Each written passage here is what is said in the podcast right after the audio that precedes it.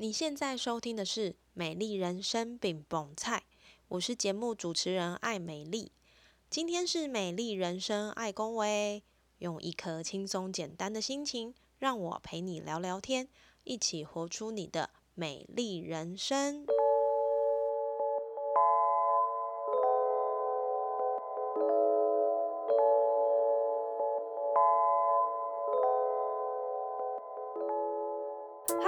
欢迎收听《美丽人生爱公维》，我是节目主持人艾美丽。网际网络自媒体的出现与蓬勃发展，让现在的年轻人多了很多不同体验人生的选择。毕业后，你不一定要当个上班族，你还是有很多可以展现自己发声的管道，成为意见领袖，发挥影响力。你也可以选择你擅长的平台，用你喜欢的方式表达自己。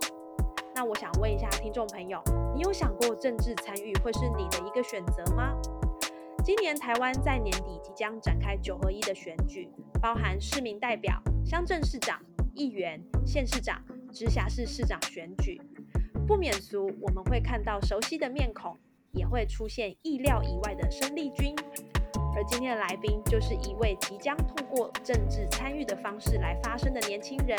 他是张诗怡。为什么想要借由政治参与来表达自己呢？今天就让我们来听听看。首先，先邀请诗怡来跟听众朋友问声好。Hello，现场所有美丽人生爱恭维的听众朋友，大家好，我是张诗怡，我是一位婚礼活动企划主持人。那我现在有一个斜杠的身份，即将要参选我们的园林市民代表北区的这个候选人，是非常大的一个斜杠。很高兴跟大家在的美丽人生爱公维来见面。司仪的刚刚有提到他的斜杠身份是市民代表的候选人。而且不止在这个部分让人惊呼一声，其实呢，诗怡在她本身的主业也真的是非常的多彩多姿。她刚刚有提到，她是一位活动主持人，然后呢，她也很会唱歌，也是有老师的身份，真的是一个在各种不同场域发声的青年。以前帮活动主持发声，然后现在你决定出来为民众发声。我想问一下诗怡，对你来说，在政治参与这件事是你原先的规划吗？有的人说政治很黑，然后有的人说要斡旋很多事情，要有什么黑道白道两道通吃啊。那针对这个部分，诗怡你是怎么看的呢？其实我觉得，呃，这个部分的话，我本身现在是在参选的阶段，所以并不是。呃，现任的或者是已经在职的，那所以对于说这比较深奥的问题，其实老实讲，我都还没有进入到，我真的还没有接触过。那也是听一些长辈啊，或者是前辈们在聊，但实际是如何，我自己也是不晓得。但是对为什么会想要参与政治，其实是过去有一些服务的经验，然后曾经在不同的呃民意代表、县议员的服务处呢，这个帮忙服务过。那我觉得，其实个人也是蛮喜欢跟我们的呃民众互动的。本身从以前读书的时代呢，自己也是属于比较有点侠女 性格的，对，叫路见不平就要拔刀相助那种，叫对。但是一向也都蛮蛮自我的，就是想做什么事，我就想去。努力认真做，从之前的活动主持人到今天开始要参选市民代表这件事情，是一个非常大的一个决心跟。不同舞台的转换。不过，因为我自己觉得这一件事情对我来说非常有意义，因为回到我自己的家乡，然后能够用我过去在外面学习到跟看到的一些经验，加上呢，我过去在工作上面常常要执行各大活动的一些呃我的执行的能力跟经验，我想要回来园林，希望园林可以更好。所以呢，在很多朋友或者是长辈的支持之下，就是希望这次能够顺利的来当选市民代表，为大家服务。哇，我觉得这实在是很甘心美，因为你刚刚提到，就是希望园林可以更好。园林是一个你从小到大生长的故乡，对不对？对，没错，从小到大就是都在园林，然后也住过不同区。像我现在住的是园林市北区，那我之前就是也是住过南区。呃西区 都有出过。对，自己的个性也是比较强一点点，因为家里面我就是长女，对，所以很小也就担起家计啊，开始打工啊，工作啊，其实心态各方面也都提早呢 成熟了一点。嗯哼哼哼，对，所以有很多人会觉得说，我好像很年轻就要出来参政。其实我是觉得，人生，呃，我已经在过去这五麦克风已经呃拿了一段时间了，十几年、二十年，将近三十年。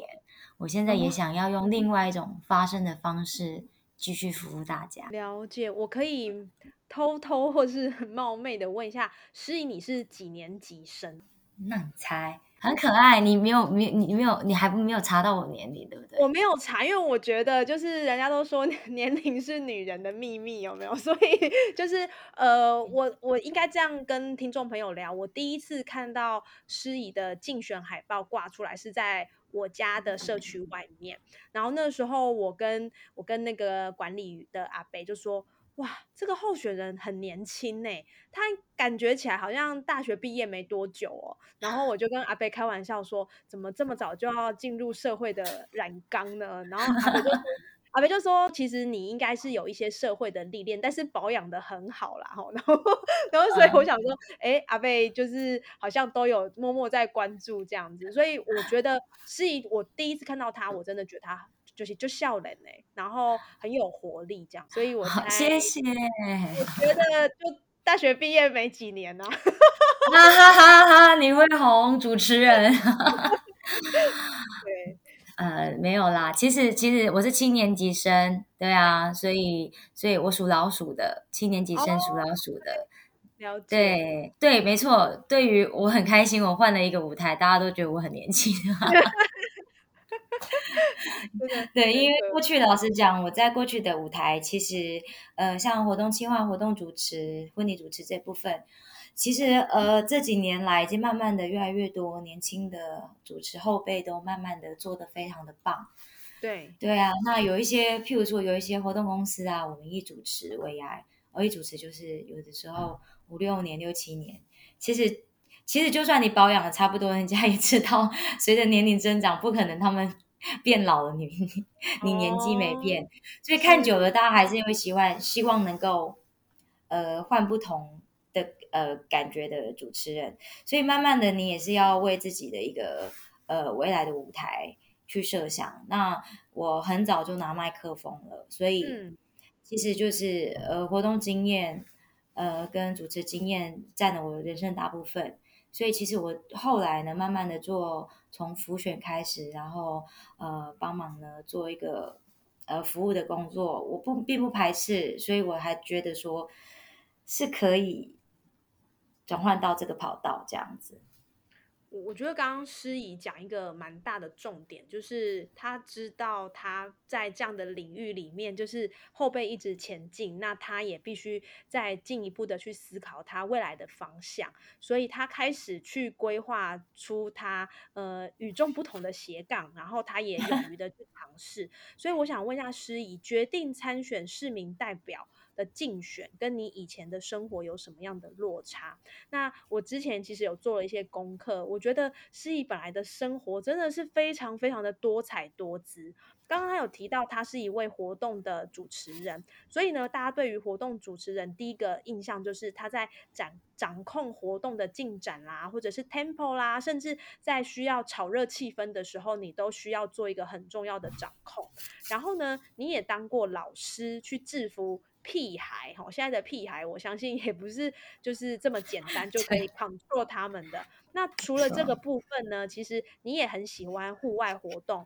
包含登山、旅行、溯溪、高尔夫球，甚至是攀岩这些不同形态的生活。那我想问你，就是在你决定参选之后，你的生活有出现什么样的改变吗？呃，第一当然是你就得舍去大部分的时间去做你过去的这些。呃，娱乐啊，现在就是完全决定参选，因为其实我决定要参选时间是比别人还要晚了，而且是晚蛮多的。所以其实当下我突然要出来宣布参选的时候，很多人是觉得很意外的。虽然就知道你有在复选，不过大家在拱你的时候，你好像都没有那个意思，也没有听你。有感觉说过要参选，怎么会突然就是跳出来？这是因为的确，这对我来说是一个人生必须要做下非常重要的一个决定。因为嗯我既然要选择服务，那我当然就要舍弃掉过去很多自己娱乐的一些时间跟生活。对啊，嗯所以最大的改变应该就是，例如以前早上七点钟是拿高尔夫球杆要开球，现在是开始扫地，还是去关心地方，做的事情是不一样的。以前是呃 for 自己，现在呢是为了我们的民众，然后想去关心大家。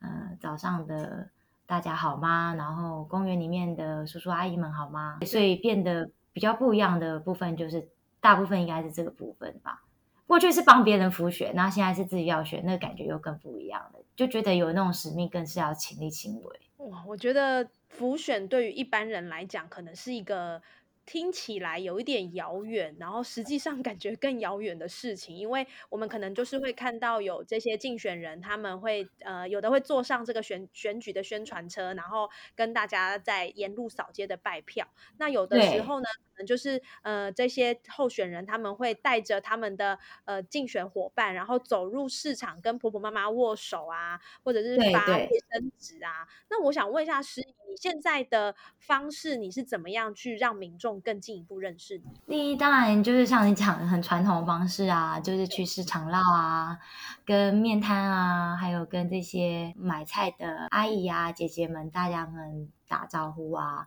跟店家老板认识啊，寒暄他们啊，当然就用这种方式先让大家认识我，也会有在一些醒目的地方做广告行销。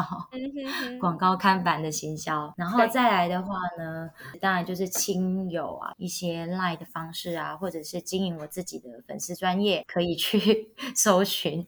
帮我按赞分享一下。张诗怡北区市民代表的一个粉丝专业，我就是用这些不同的管道去让大家可以去认识我、了解我这样子。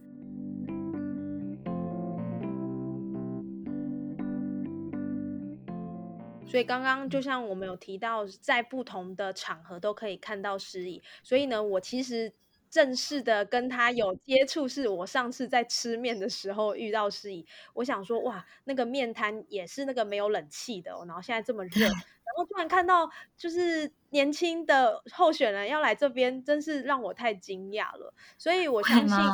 年轻的候选人是候选人都要吃，都要吃饭，都要吃面啊。应该是说，我想象中的候选人们可能都会需要一直不断不断的跑行程，所以嗯他们可能都会是，是比如说在车上解决一餐，然后呢，像现在我们要去吃饭，其实多半也会挑一些呃，可能是有冷气的啦，或者是说比较舒比较让你坐着舒服的空间去吃。可以真的舒服休息的空间。对，然嗯后我那一天真的就是因为我很想吃面，然后我就跟我先生一起去吃面。我想说，怎么连吃面都可以遇到候选人来这边吃面？我想说，这候选人也太亲民了吧！然后完全就是没有价值哦。然后我们就说，哎，我们就是住同一个社区，然后就觉得蛮惊讶的这样子。那我相信。就是随着选举即将到来，你的行程只会越来越多，越来越满。那你刚刚也有提到，就是行程会必须要让你到各种不同的场合去拜票啦，或者是参与不嗯同的活动，让选民更认识你，提高你在选民脑海中的记忆。我想问一个问题，在透过拜票或者是跟民众互动的过程当中，难免会遇到一些可能比较没有理智，或者是可能比较容易动手动脚，还是酸言酸语的酸民。那我觉得这个时候想要问一下，你怎么样去调试你的心情，让你自己吐一下气，然后可以转换心情再出发？有没有让你印象深刻的经验？印象深刻的，我觉得在拜票的过程当中，我觉得是大家的热情，我会比较记得住。那对于比较冷漠的，我就是呃，我们一样是谢谢他们，他们可能当下手不方便拿我们的文宣。再来，嗯你是说要再更动手动脚，应该没有这种这么激烈的啦，就是有可能是酸言酸语啊，觉得呃要选举，身为公众人物，有人喜欢你，当然就会有人不喜欢你，所以我觉得自己的心态要调试好。对于这些来说，本来一题就是会有两面的，嗯，就是不用去在意，就是会影响自己的那一面。刚刚有提到，其实从过去到现在这十几年来，你都是一直是有这个活动主持人的身份嘛？那到今年你开始决定要参选这个市民代表的候选人，我想问一下，你觉得呃这两者之间都是发生？那发生的方式不一样，可能活动主持人就是有一个很。很主要的诉求，不管是比如说一般的活动，可能包含婚礼也是一种活动嘛，或者是说你去主持一个一个工地的，我不知道有没有主持过工地的开幕仪式，或者是说剪彩的活动，这种是你帮这个单位去做一个发声，去曝光这样一个一个好事情。那回到你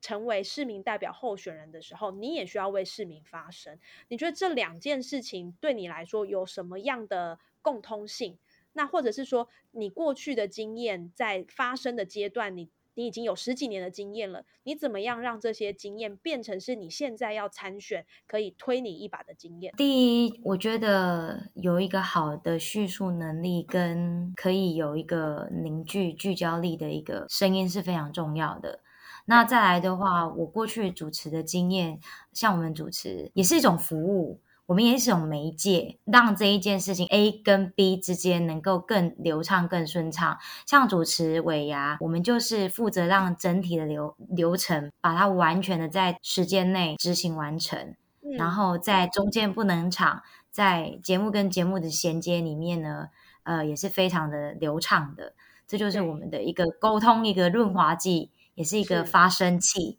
那一样，这个对于转换到呃从政的角度这边来说的话，我觉得也是一个差不多的一个模式，因为我们是属于是站在市民的这一方，那有市民有什么样的需求，经过我们的呃申请跟提出的一个诉求，然后希望呢我们的施工所、我们的政府单位能够为我们的人民去改善人民所需要解决的一些问题，那我就是中间的那一个。发生器也是那一个中间的衔接器跟磨合器，所以其实是跟我过去在主持的经验里面也是相对的有很多同属性的一个共鸣的部分。对，就是要让两件事情融合，而且变得更加的顺利。那我就是这一个中间的这一沟通的桥梁。那过去主持人的角色其实也是这样子啊，也是曾常常在 A 跟 B 之间，比如说，呃，我们是。婚礼计划，那男方有男方的坚持，女方有女方的坚持，所以呃礼俗啊、流程啊、节目的内容等等之类的，男方可能是北部人，女方是南部人，习俗来说等等之类的，就会有很多不同的意见。那像我过去的经验是做婚礼婚顾，我们也是沟通的桥梁，我们是让两件事情变圆满的，两家人一同变圆满的，所以我觉得有这些经验。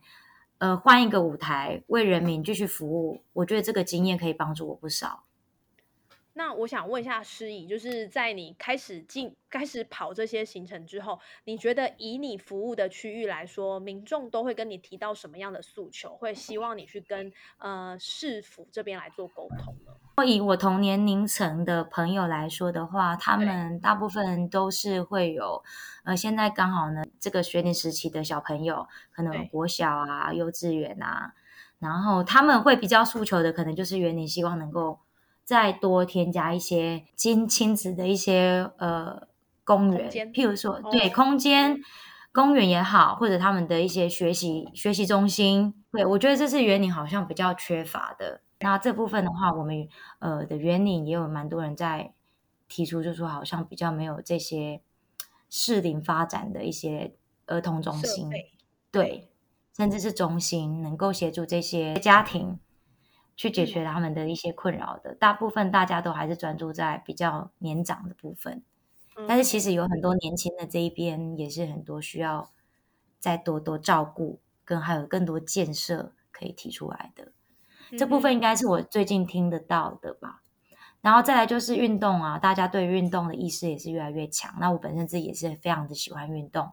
所以大家还是希望说，在运动这部分的话，可以呃更健全一点点。我们知道已经有张呃张南中心已经非常的新，然后也完善，然后还有风雨球场，可是好像是听就是说有一些因为现在疫情有一些学校并并没有开放他们的呃学校操场，让让这些喜欢慢跑跟固定跑步的朋友有地方可以跑步。对，所以他们可能觉得说，呃，这个运动部分的话，园林是还可以在呃更多的运动的一些设备或者是一些据点，可以让喜欢运动的人可以过去这边运动。这应该就是我听到比较多的比较多的声音。对，了解。我可以再补充一个，我觉得园林的房子很贵。园林房子很贵，嗯，因为我们园林园林越来越有经济产值啊，我们越来越园林越来越园林可以越来越好啊，所以你看啊，一个城市啊，当它慢慢的发展的时候，第一开始先飙涨就是房价，所以这是我们好，我们是好事也是坏事啊。那我们要往好的看的话，呃，另外一点我也想补充，其实我觉得园林什么都有，有很多很棒的传统。包括美食，或者是文化，或者是我们的古迹，我们都有三级的孔庙，还可以在星星书院里面，在孔子旁边看书，你看多闲情 雅致。对啊，是我们园林特非常有的特色。然后我们有园林园，也是媲美我们台中市民广场，甚至不输市民广场，我觉得。然后也有我们的呃福宁宫，对，它也是呃也是祖庙，也是非常非常永永久历史的一个。一个庙，包括我们的谷仓，对，等等之类的。我觉得园林可以在做更多的观光行销，包括这些我们的知名地地标之外，还有很多的呃创意或者是传统的一些美食，然后年轻人的文创，现在大家呢也都可以串成一个园林的观光链，然后呢去行销它，让我们其他外县市的人知道园林的好。然后让大家知道说，哎，园林一日游、二日游、三日游可以怎么玩？我觉得让大家明确知道园林的好，我觉得行销这部分也是非常重要的。OK，我觉得诗怡其实在这个部分讲得很清楚，从他一步一脚印走出来，他听到的一些状况也没有错。确实，其实，在我们所居住的这个城市园林有很多的好，然后我们也看到经济持续不断的起步，所以房子都很贵。但同样的。原因也是因为他在很多的机能上，他都有陆续的去往前跟进。那当然，他也有提到，呃，很多像呃，目前我们如果是有孩子的家长，我们会需要在，我们会需要可以有更多提供孩子可以活动的地方，甚至如果我们有一些呃状况需要早一点被治疗、早一点被调整的这样的一个场域，也能够是我们接下来期望可以看见的一些设置。所以，其实我觉得你真的是。蛮在地的园林人呢，因为你已经把 刚刚的这一段，其实你把你很多的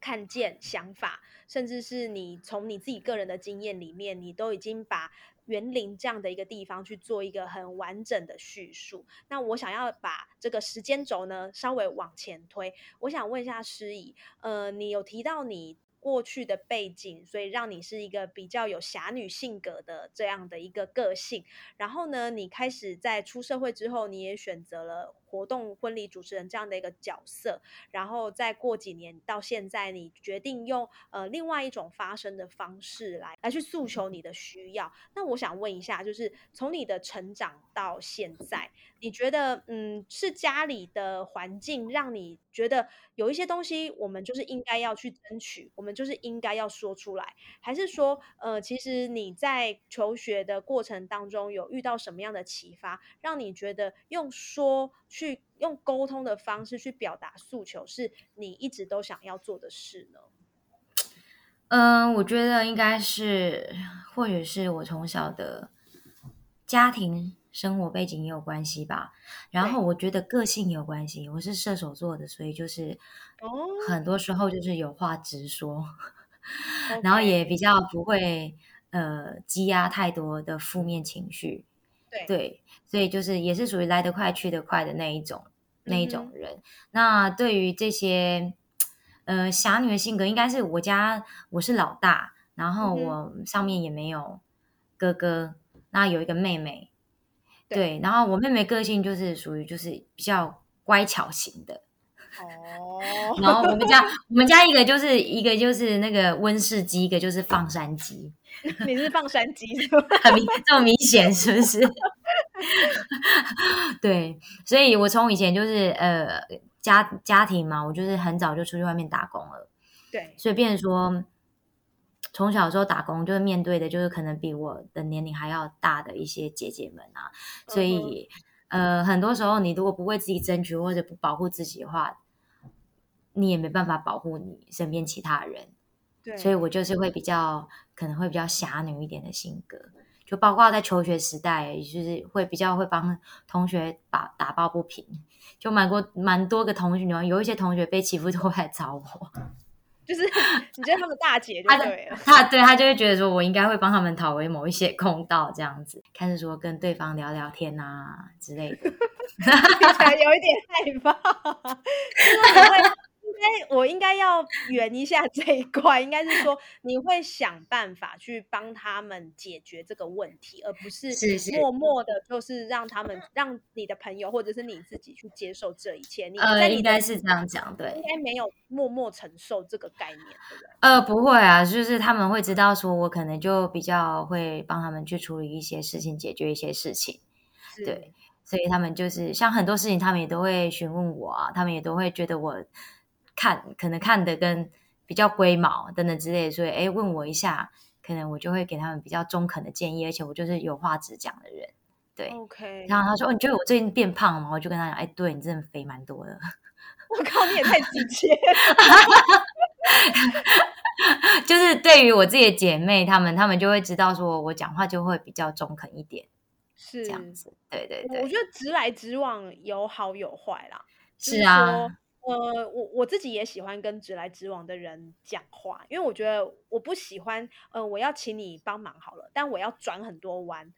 然后我觉得这样其实，在沟通上面，我觉得也会影响到沟通的顺畅度。那但是你现在如果说，应该说从过去到现在，你的身份一直在转变，而且你的沟通其实都算是一个对大众的沟通。直来直往很重要之外，你还需要有更多底气去修饰这些直来直往，变成说这样的说话不会让人家觉得很刺耳，可是他又听得懂你在讲什么，然后他也愿意你要沟通的事情。我觉得这个需要很深层的功力。这个解释对我来说，其实也算是一种自己的课题。跟我觉得人生到一个阶段，你就应该去磨练自己，改变自己，然后离开舒适圈。像以前，呃，可能过的生活比较不用在意别人的言语或者自己的行为等等之类的，就是我就是只需要负责我的个体而已。但现在如果要来参选，你要成为民意代表，你就是代表民众，在为民众发声的这个角色。那当然很多自己呃得该改变的，或者是得该呃去慢慢的变成熟的。呃，对我来讲是一个很大的课题啊。对，嗯，那你觉得以现在来讲，你遇到呃在竞选的这个准备的过程，你觉得你最大的课题是哪一块？是沟通的方式吗？还是其实你在想法、在行为上都需要有一个很大幅度的改变？当然要改变很多啊，因为要让大家认识你，所以你要主动的去跟大家打招呼。像呃，以前我们吃面，我可能。不需要去跟陌生人打招呼，但是。但是可能现在出去外面，我们就是要呃，既然已经穿着自己的选举的衣服了，对，那我们就是要主动的去认识民众，让民众也会觉得说，哎，我们是很可以沟通的，我们是跟你们一样是吃着面摊的，然后也一样顶着大热天外面骑着摩托车的，就是跟你们是一样的人，所以我就是觉得说要改变的是应该要说。把所有人都当成是自己认识的人，对，讲的真的太好了。你就是不管别人认不认识你，你就是过去就是称呼他们，嗨，你好，嗨，美女，hello，你好。大家可能会对于民意代表会觉得有点距离感，但其实我们在成为民意民意代表之前，我们跟你们一样啊，也是平凡人。我觉得也不需要对我们有任何的距离感，反倒是。大家是成为一体的，我们才能够有更直接的沟通。那如果我身为民意代表，我也能更直接的了解你们的需求跟人民想要诉求的表达的是什么。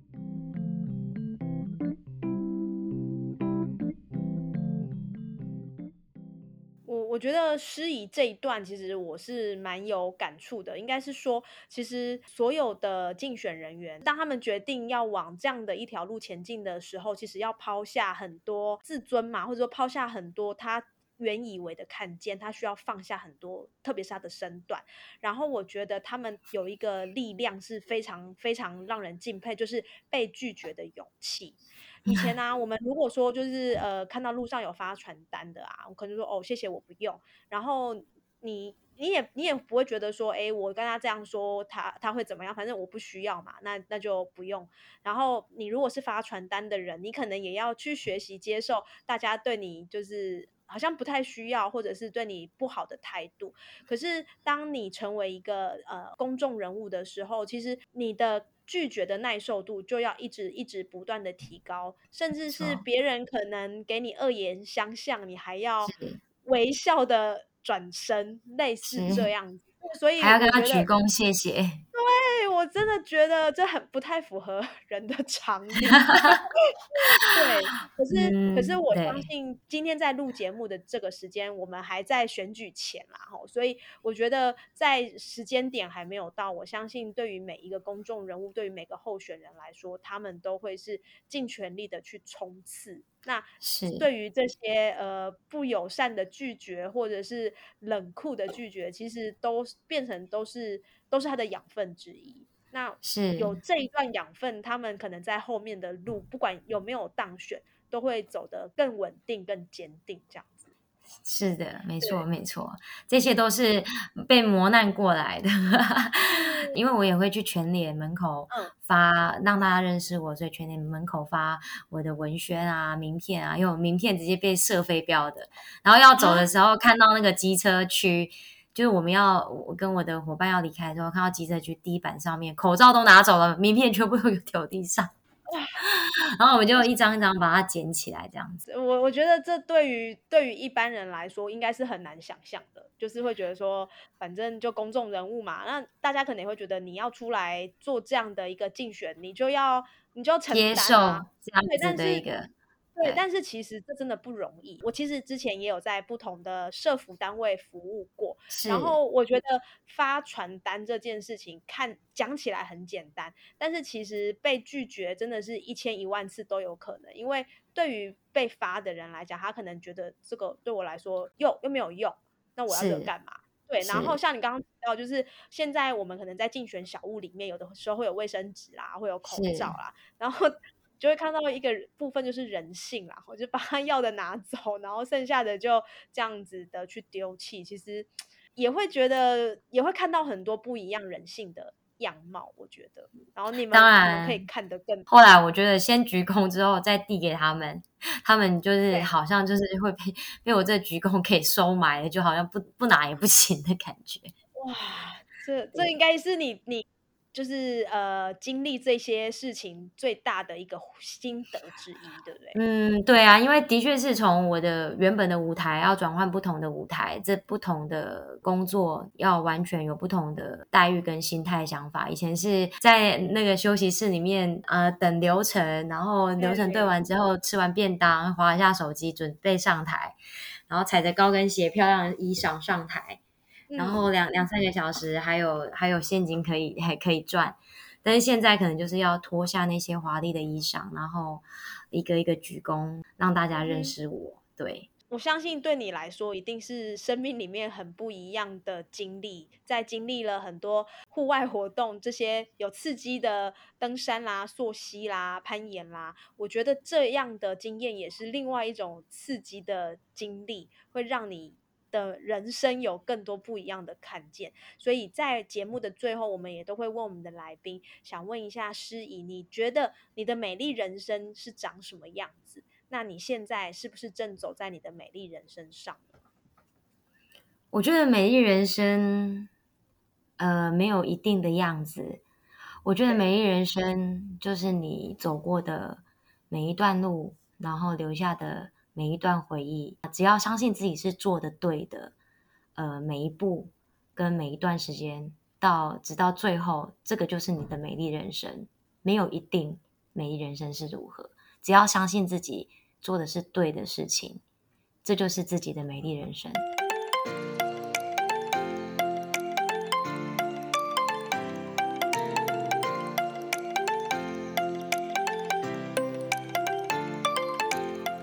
过不同的管道发声，表达需求，这件事不止在公众场域会需要，很多时候我们在个人的生活中也需要表达出自己的需要，进而去争取、去斡旋。